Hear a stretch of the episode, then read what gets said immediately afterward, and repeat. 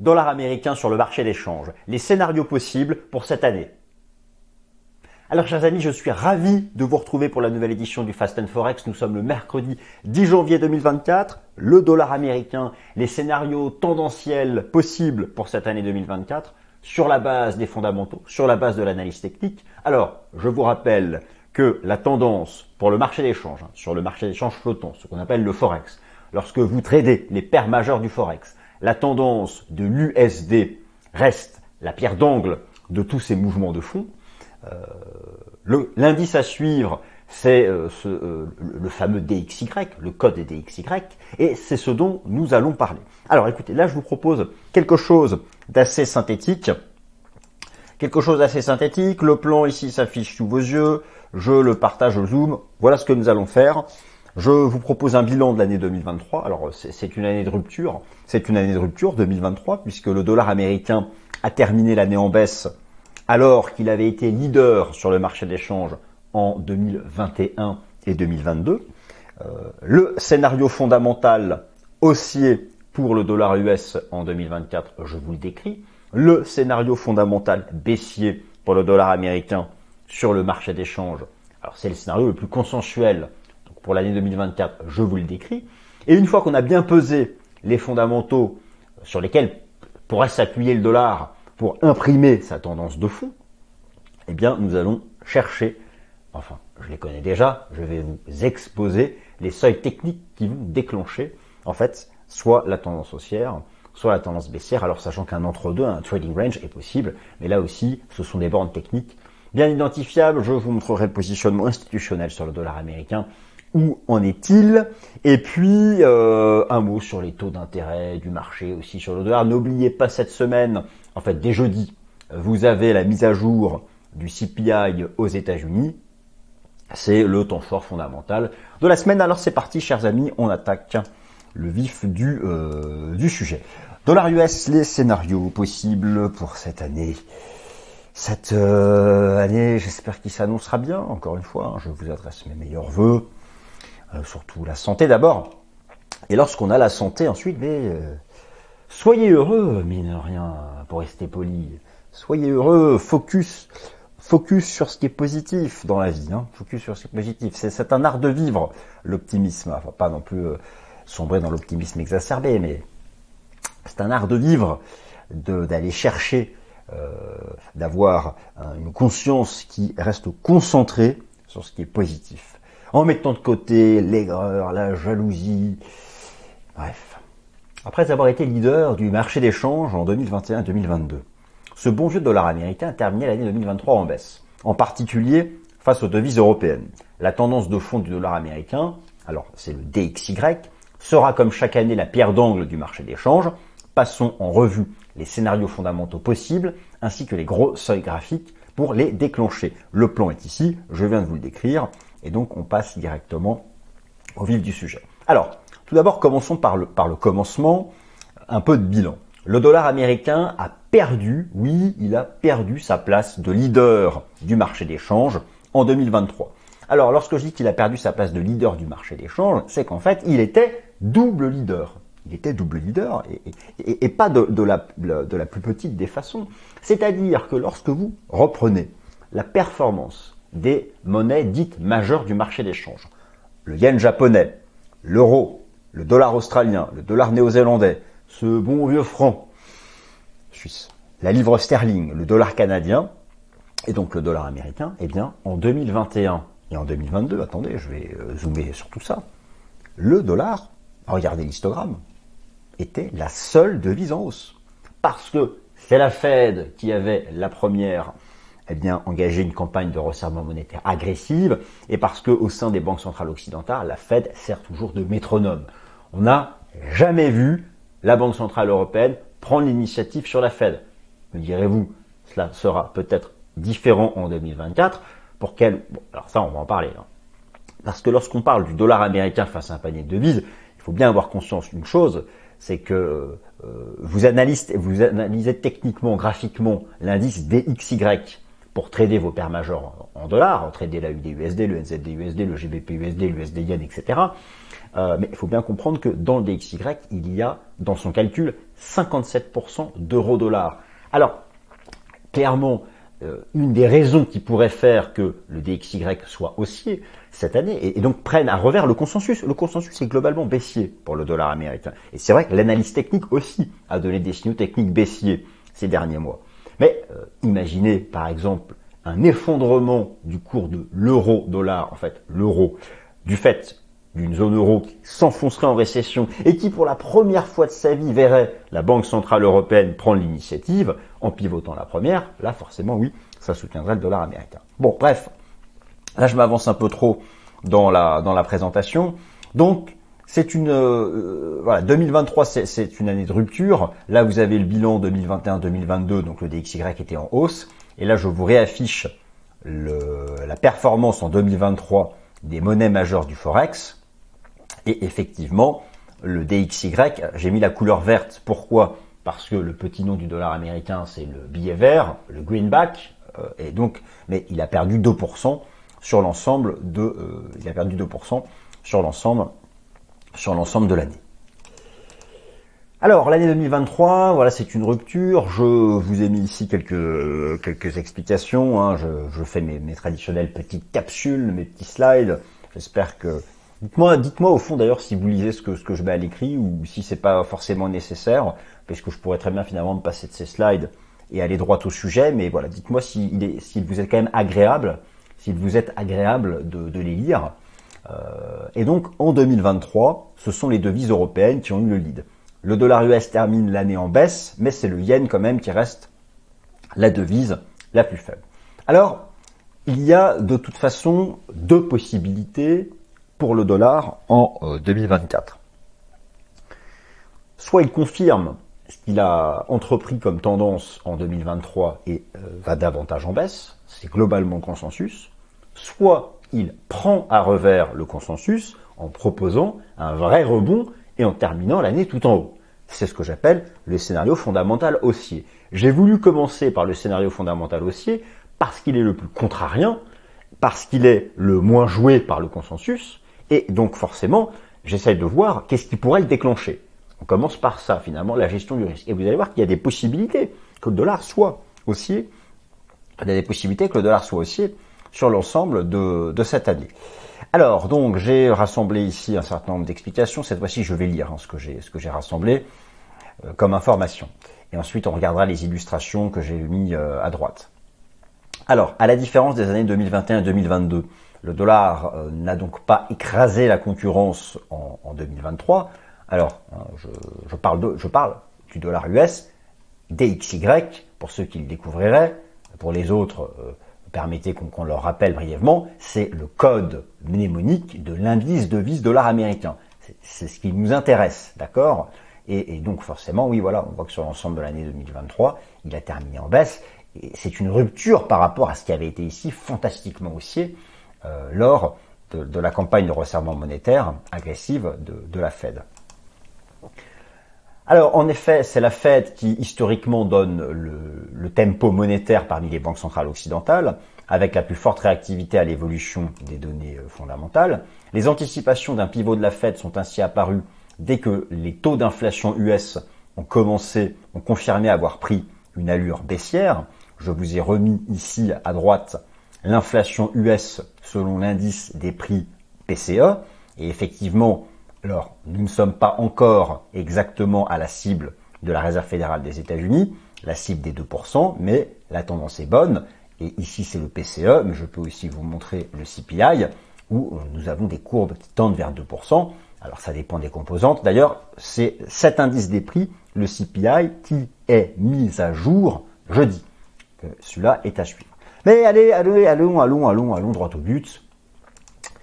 Euh, il y a donc un consensus qui est baissier pour le dollar américain, mais attention, il existe encore des cas de figure où le dollar américain pourrait être aussi en 2024, avec un report du pivot de la Fed. Car oui, au final, ce qui justifie, ce consensus baissier pour le dollar américain, c'est la fin de ça, la fin de toutes ces campagnes de resserrement monétaire. Et vous notez que la Fed, ici je compare les taux des banques centrales, celui de la Fed est en vert, il est à 5,5 c'est celui qui est le plus élevé au sein de toutes les banques centrales majeures, et euh, c'est bien la Fed qui, la première, avait commencé sa campagne de resserrement monétaire. Les autres, les autres ont suivi, et regardez notamment le décalage entre la Fed en vert et la BCE en bleu. Les autres ont suivi donc avec euh, davantage de retard. Et donc ce qui alimente ce consensus baissier pour le dollar américain en 2023 serait qu'à nouveau la Fed soit la plus réactive au sein banques centrales, euh, au sein des banques centrales euh, majeures. Et, lorsque vous regardez d'ailleurs le, consensus selon l'outil CME Fed Watch Tool ici de la bourse de, Chicago, eh bien euh, le marché envisage que la Réserve fédérale, dès sa réunion du 20 mars, avec une probabilité de 55%, passe son taux directeur de 5,5 à 5,25 et qu'il y ait une succession de baisses de taux c'est peut-être un consensus qui est trop agressif, mais voilà. Justement. Alors, dans, les, qu'est-ce qui pourrait justement neutraliser tout ça? Alors, les cas de figure qui verraient un dollar américain aussi en 2024 sont un report du pivot de la Fed, cas haussier numéro 1, une seconde vague d'inflation aux États-Unis, et ou le maintien d'une inflation sous-jacente. Alors, je vous rappelle la différence. Vous avez l'inflation nominale et l'inflation sous-jacente. L'inflation nominale, c'est l'inflation globale. Vous avez toutes les composantes, les services, l'industrie, le prix des voitures, le prix du pétrole, euh, euh, l'alimentaire. L'inflation sous-jacente, c'est l'inflation nominale moins retraitée des éléments les plus volatiles, dans lequel on met notamment le prix de l'énergie, le prix du pétrole. C'est ça que regardent les banques centrales. Et il y a, il y a une hypothèse d'un fort rebond du dollar américain si l'inflation sous-jacente se désynchronisait de l'inflation nominale dans sa tendance baissière. Alors, pour l'instant, ce n'est pas le cas. Pour l'instant, ce n'est pas le cas. Je vais euh, ici euh, vous remontrer la comparaison de, ces deux courbes. Vous avez donc, alors d'ailleurs, euh, inflation sous-jacente en anglais, ça se dit core, core PC inflation, core pour sous-jacent. La tendance est la même, mais on voit qu'elle est à un niveau plus élevé cette inflation, cette inflation. Sous-jacente.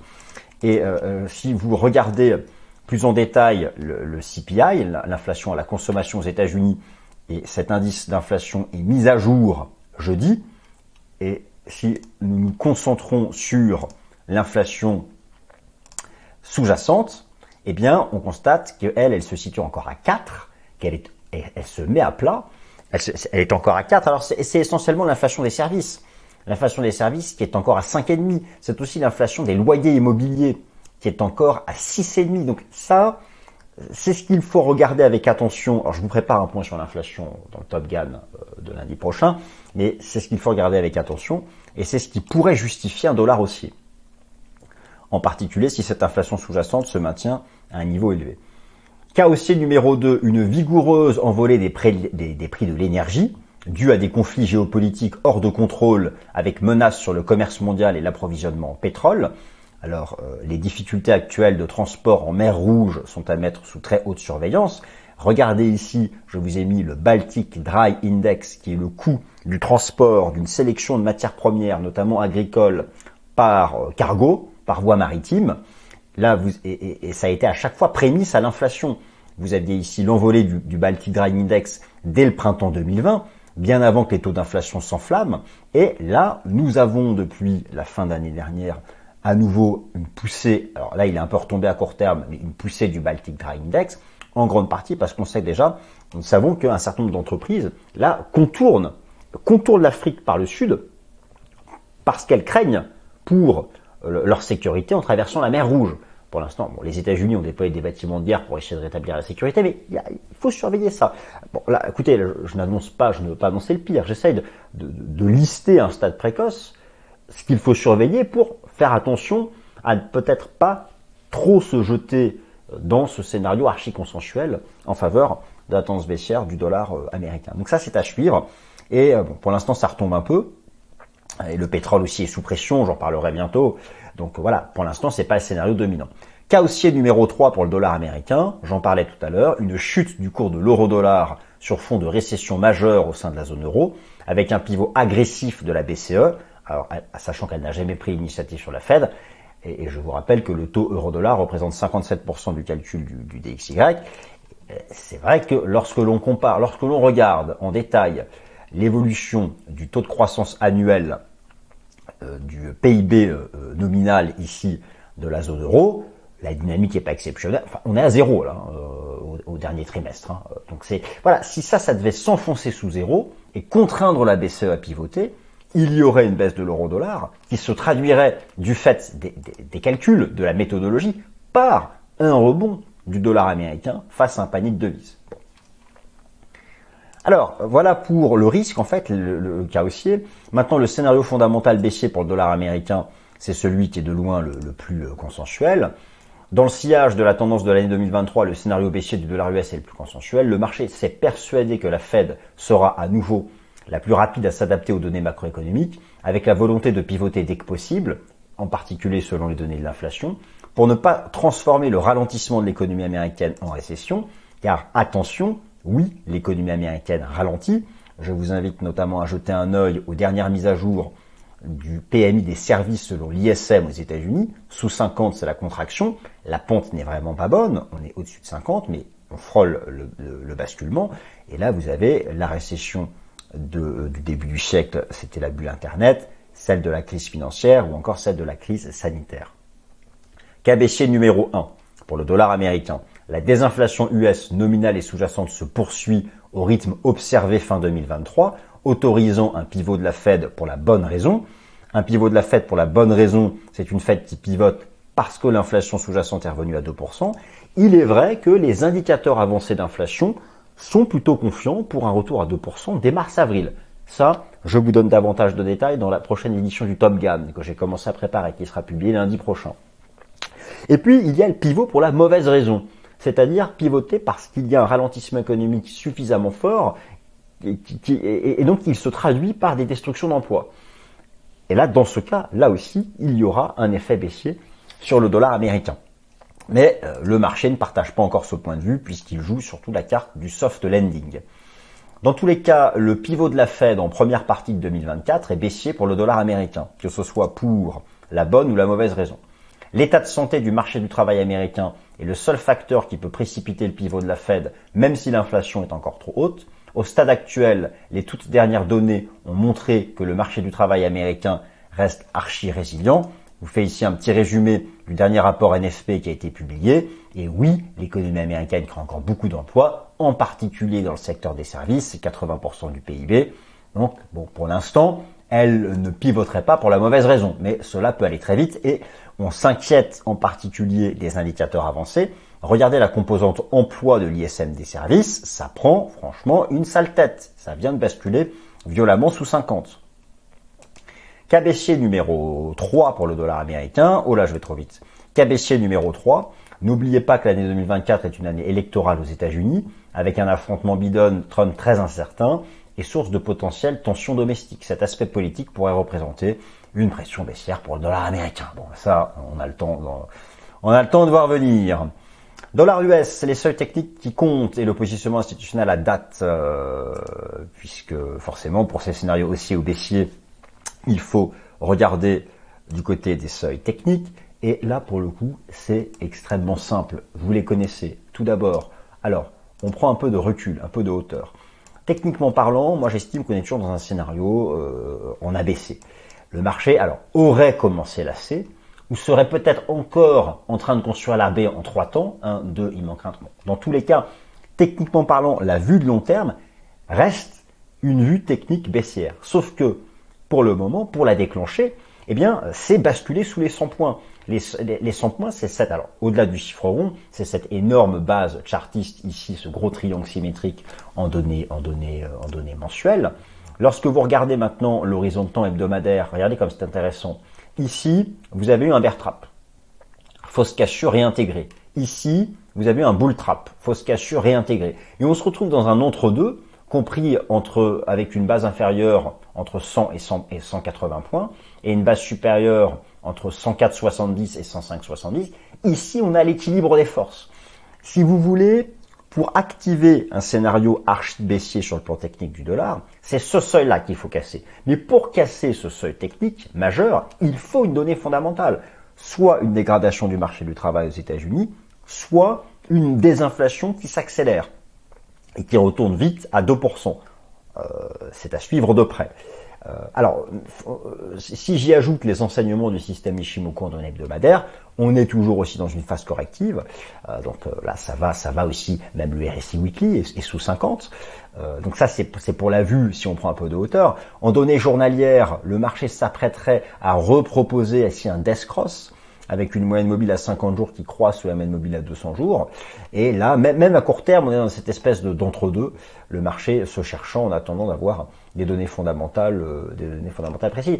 Alors, c'est vrai qu'on parle beaucoup euh, scénario haussier ou scénario baissier. Le dollar serait capable, vous savez, le dollar serait capable tout au long de l'année, si les fondamentaux de la zone euro des États-Unis s'équilibrent, de ne faire ni le choix du décrochage, ni le choix de l'envolée, ici, euh, et de passer toute l'année à évoluer dans ces bornes étroites de 5%, entre 100 et 105 points en gros. C'est une possibilité. C'est une, possibilité. En tout cas, voilà, les, bornes techniques, les bornes techniques sont, sont, sont, sont bien connues.